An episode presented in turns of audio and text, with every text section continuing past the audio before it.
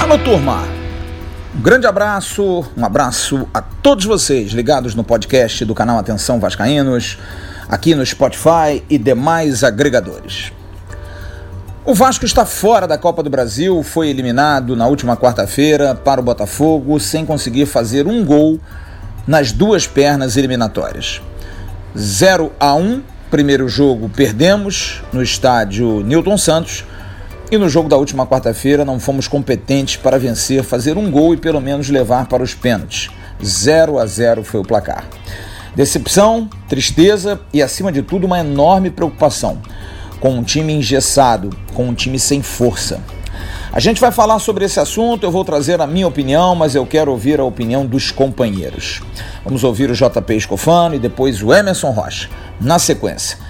Queria que você, JP Escofano, que sempre foi alguém que levantou a bola que esse time do Vasco não era tão confiante ou confiável, pudesse nos trazer a sua opinião em relação a esse momento. É um futuro sombrio, é um futuro preocupante ou muita calma nessa hora? Fala, JP Escofano! Fala galera que escuta o nosso podcast, fala Flávio, fala todo mundo, tudo bem com vocês? Então, vocês me chamaram aqui hoje para falar sobre um possível futuro sombrio do Vasco, já que a sequência está chegando aí é pesado, o Vasco vai ter jogos difíceis. E eu começo falando que eu não acredito muito nessa coisa de futuro sombrio, futuro claro, nem nada não. Eu acho que no futebol as coisas se resolvem com o trabalho e o Vasco tem condições de fazer um trabalho melhor do que vem fazendo nos dias de hoje. Após ser eliminado pelo Botafogo na Copa do Brasil jogando mal, o Vasco precisa sim de um shot de realidade, precisa acordar o mais rápido possível. E acho que isso passa muito pelo Ramon Menezes, que volta ao banco de reservas para essa partida contra o Bragantino. Com a volta do comandante no banco, a gente espera ver um Vasco mais aguerrido, um Vasco que mude um pouco seu sistema de jogo, que para mim é fundamental. O time não irá andar para frente enquanto não mudar a forma que joga. E também acho que o Vasco tem que ter algumas substituições dentro de campo. É fundamental a gente ver que a volta da meritocracia do Ramon aconteça, até para o time começar a andar, os jogadores se sentirem mais motivados, porque o que a gente vê no Vasco, principalmente na segunda partida da Copa do Brasil, foi uma apatia muito grande. O time do Vasco muito calmo, muito tranquilo, meio sem vontade de jogar bola.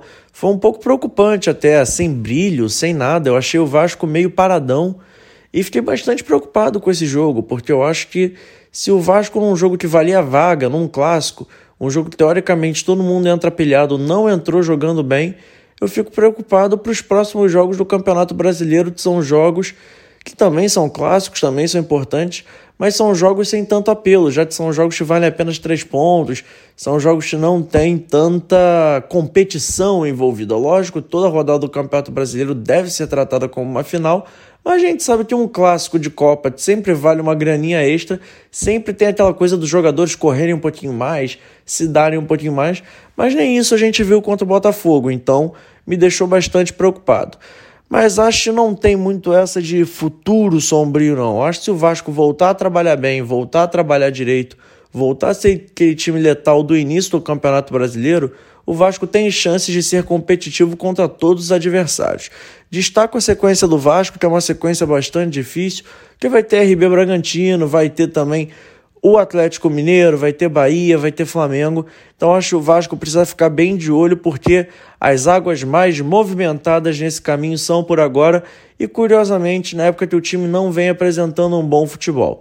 Então ou o Ramon muda e o Vasco começa a mudar de postura de fora para dentro do campo, ou o Vasco não vai conseguir alcançar bons resultados, não vai conseguir ter um time que faça não é milagre, mas faça desse limão uma limonada. A gente sabe que o time do Vasco não é o melhor time do mundo, não é o time que, poxa, tem o melhor elenco, mas o Vasco tem que compensar isso com garra, tem que compensar isso com raça. Eu acho que o time do Vasco precisa ralar um pouco mais a bunda no chão, mostrar um pouco mais que está se esforçando.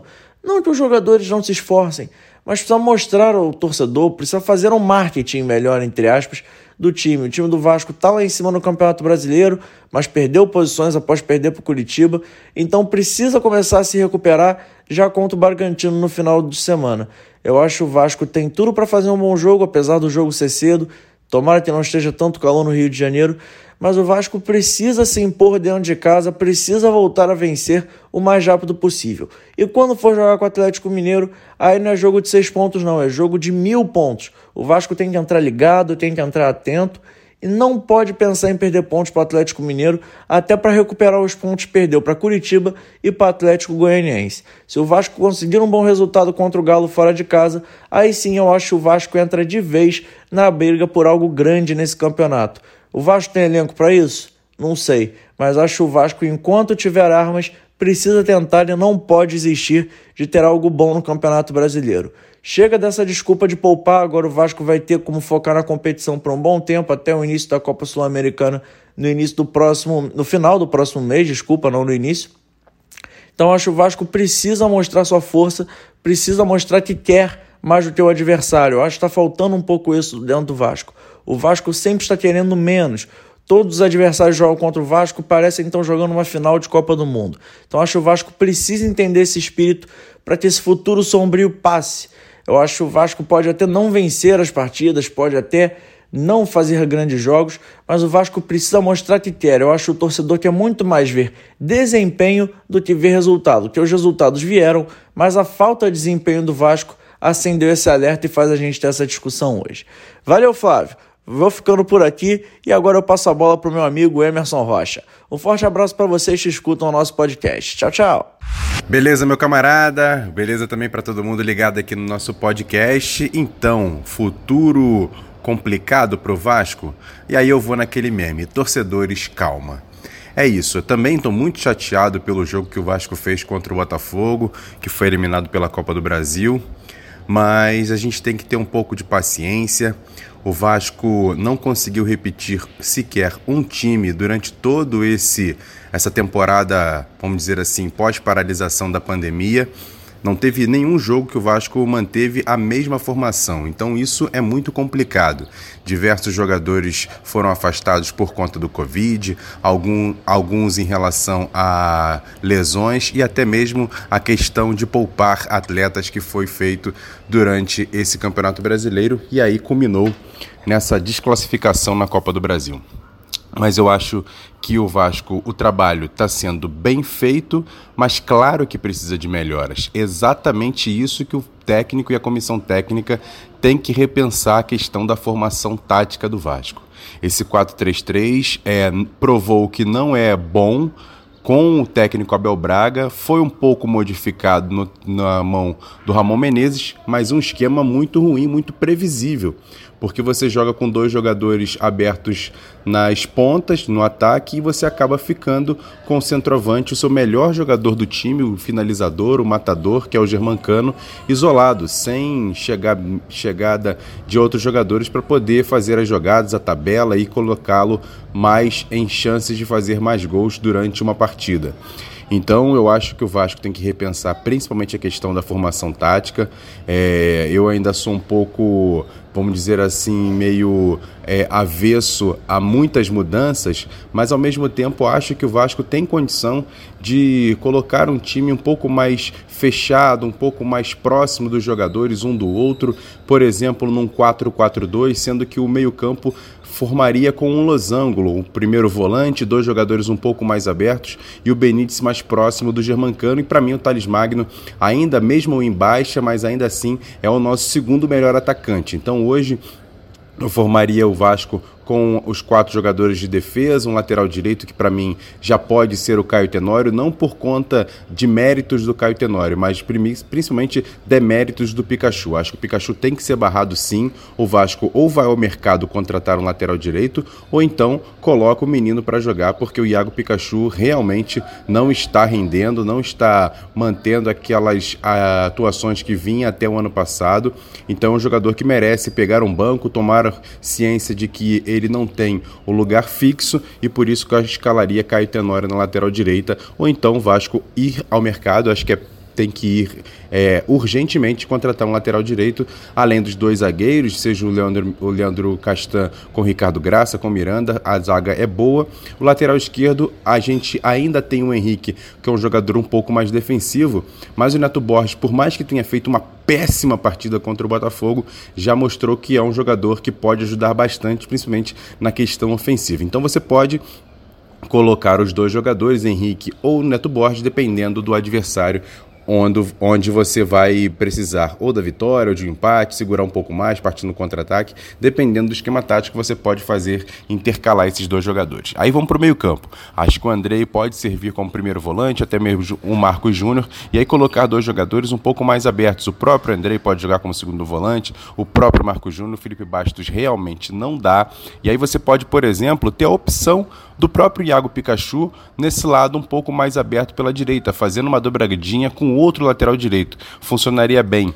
Ou então, você tem outras opções, você tem o Carlinho, que eu, Carlinhos, que eu ainda acredito que esse jogador possa render no Vasco. Tem a opção de você ter mais um outro jogador mais aberto, que seria, por exemplo, o próprio é, Igor Catatal ou então o Vinícius. E aí lá na frente você ter os dois atacantes mais próximos um do outro para uma tabela, para ficar mais próximo de ser uma dupla mesmo de ataque. Eu acho que o Vasco com trio não está dando certo, então acho que o Vasco deveria fazer um, um esquema onde possibilitaria ter dois atacantes mais próximos um do outro no setor ofensivo.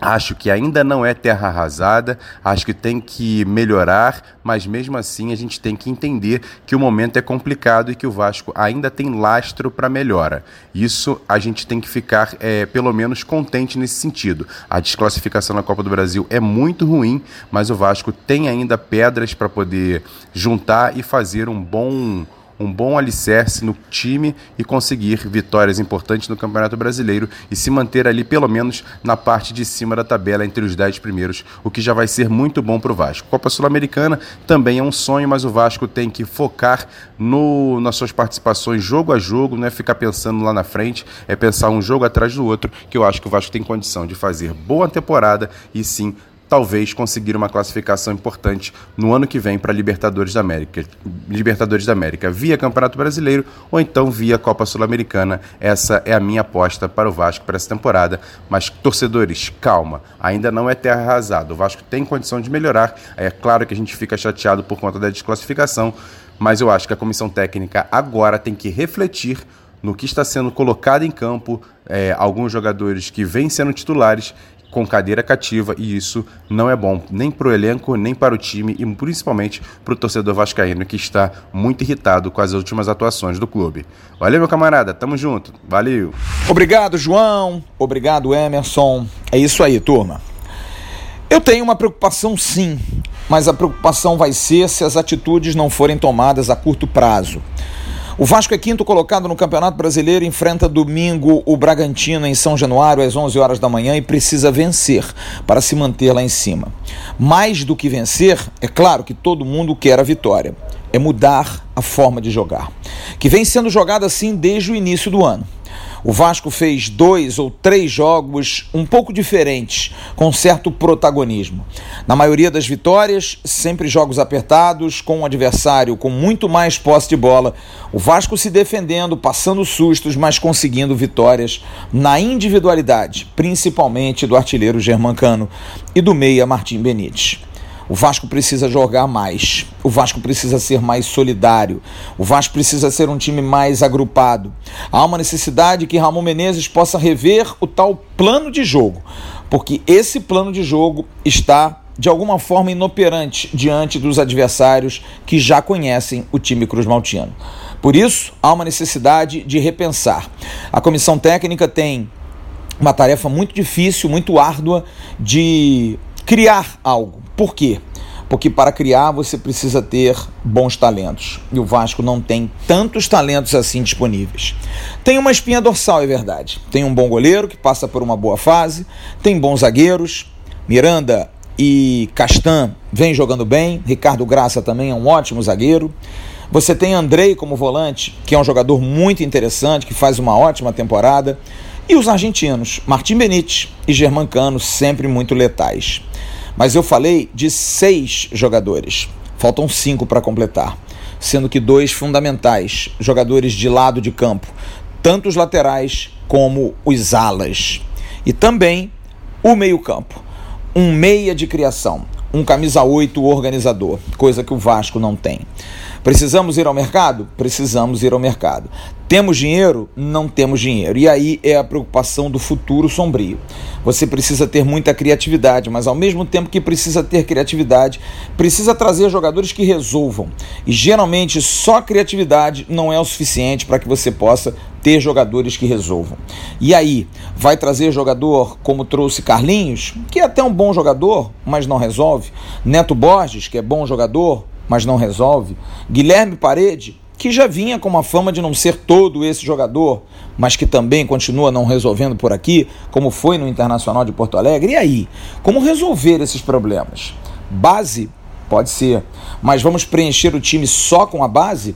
É bom colocarmos aqui que desses seis, dois são jovens. Seja Miranda ou Ricardo Graça na zaga, seja Andrei de volante. Temos experientes, Fernando Miguel, Castan, Benite e Germancano. Mas colocar tudo nas costas dos garotos, Caio Tenório na lateral direita, Henrique na lateral esquerda, Vinícius numa ponta, Thales na outra, são todos jogadores de base. Falei de alas, laterais, pontas que não vêm jogando bem. Caio Tenório não, porque quem, te, quem tem tido oportunidade é Iago Pikachu. Mas há uma necessidade enorme. E a minha preocupação pelo futuro sombrio é porque não há condição de se fazer grandes mudanças estruturais. Vai ter que se tirar um coelho da cartola para que esse time possa voltar a jogar. E aí eu coloco uma vírgula não tendo condição de contratar grandes jogadores, não tendo condição de fazer grandes times, você pode montar num esquema mais competitivo, num esquema mais solidário, times capazes de darem mais resultado. Acho que esse esquema montado pelo Ramon, esse plano de jogo, não está mais dando certo.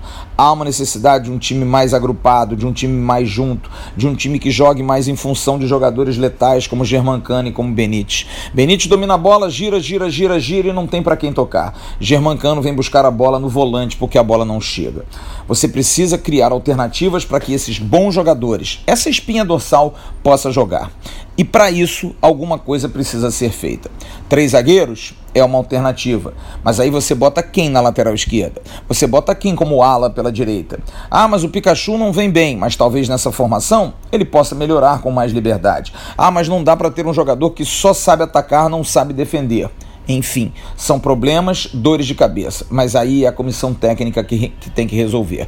Porque nesse momento a preocupação é grande para o futuro, porque a gente não sabe o que virá. A única coisa que a gente sabe é o seguinte: precisa vencer o Bragantino no domingo. Se não vencer o Bragantino no domingo e o Vasco tem se complicado, complicado demais com equipes dessa monta, desse tamanho, como foi Atlético Goianiense como foi Curitiba, é muito grande essa preocupação. Precisa vencer, porque o Bragantino vai vir fechadinho, tem jogadores jogadores na frente velozes, como Arthur, como Alejandro, jogadores que podem dar algum tipo de preocupação. Claudinho, meia, tem jogadores ali que podem realmente trazer dor de cabeça. Raul, que jogou no Vasco, enfim, tem muita coisa envolvida nisso, tem muita situação envolvida nisso e a gente fica na dúvida de como o Vasco pode vencer o Bragantino.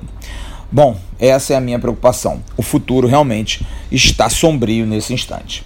É isso aí, galera. Chegamos ao final do nosso podcast de hoje. E você sempre pode ouvir a gente às terças-feiras com o nosso podcast da live e às sextas com o um podcast exclusivo aqui para o Spotify e também para os demais agregadores. Então não perca e curta também o nosso canal. A gente está no Atenção Vascaínos lá no YouTube todo dia, manhã e noite com o nosso Bom Dia Gigante e também com o nosso Avenue. Vai lá, curta, compartilhe e se inscreva. Valeu, galera. Um forte abraço para vocês e um excelente final de semana.